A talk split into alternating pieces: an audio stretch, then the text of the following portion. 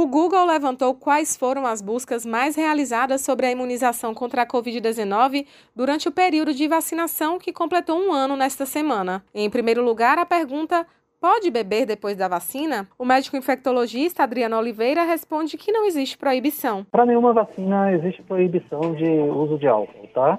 A gente só sugere, e é uma sugestão relativa, não é absoluta, sugere que evite porque vacina pode dar efeito colateral e uh, junto com o álcool pode uh, misturar com a embriaguez do álcool uh, e isso pode atrapalhar o meio de campo mas tecnicamente não existe uma proibição.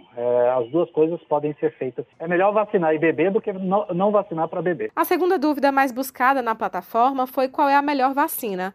O infectologista disse que não há como fazer uma comparação entre os imunizantes sem considerar outras questões. É, é tecnicamente, não existe estudos comparando vacina uma com a outra. É, Para você dizer que um corredor é melhor que o outro, você precisa botá-los em mesma condição, ou seja, na mesma pista com o mesmo tênis em mesma condição de corrida. Se você botar um em pista de pedregulho com sandália havaiana e o outro numa pista de atletismo profissional com tênis profissional, o da pista de tênis profissional, se chegar primeiro, não necessariamente ele é melhor que o outro. A mesma coisa são esses estudos que foram feitos inicialmente com essas vacinas. Foram estudos feitos em condições totalmente diferentes. A, a vacina da, da Coronavac, por exemplo, ela foi usada nos primeiros estudos exclusivamente em profissionais de saúde. Ou seja, botaram a vacina numa estrada de terra de sandália havaiana. É claro que ela não ia dar resultados exuberantes como uma vacina vacina usada na população em geral, como foram as outras vacinas. Essa mesma vacina, Coronavac, foi usada na Turquia em população geral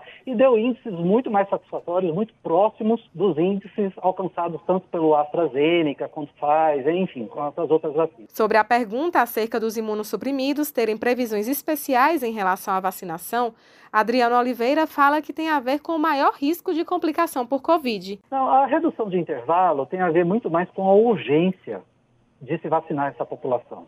Não tem a ver com é, diferenças em relação deles e em relação às outras pessoas. Tá? São pessoas mais frágeis, com maior risco. Não dá para você esperar dois, três, quatro, cinco meses para vacinar uma pessoa dessa. Precisa dar uma cobertura vacinal para ele, mesmo que menos eficaz, mas ela tem que ser imediata. Tá? Então é só por isso. A terceira categoria mais frequente de perguntas que apareceu no Google inclui termos sobre o andamento da campanha no Brasil e sobre as vacinas disponíveis. Raíssa Novaes para Educadora FM.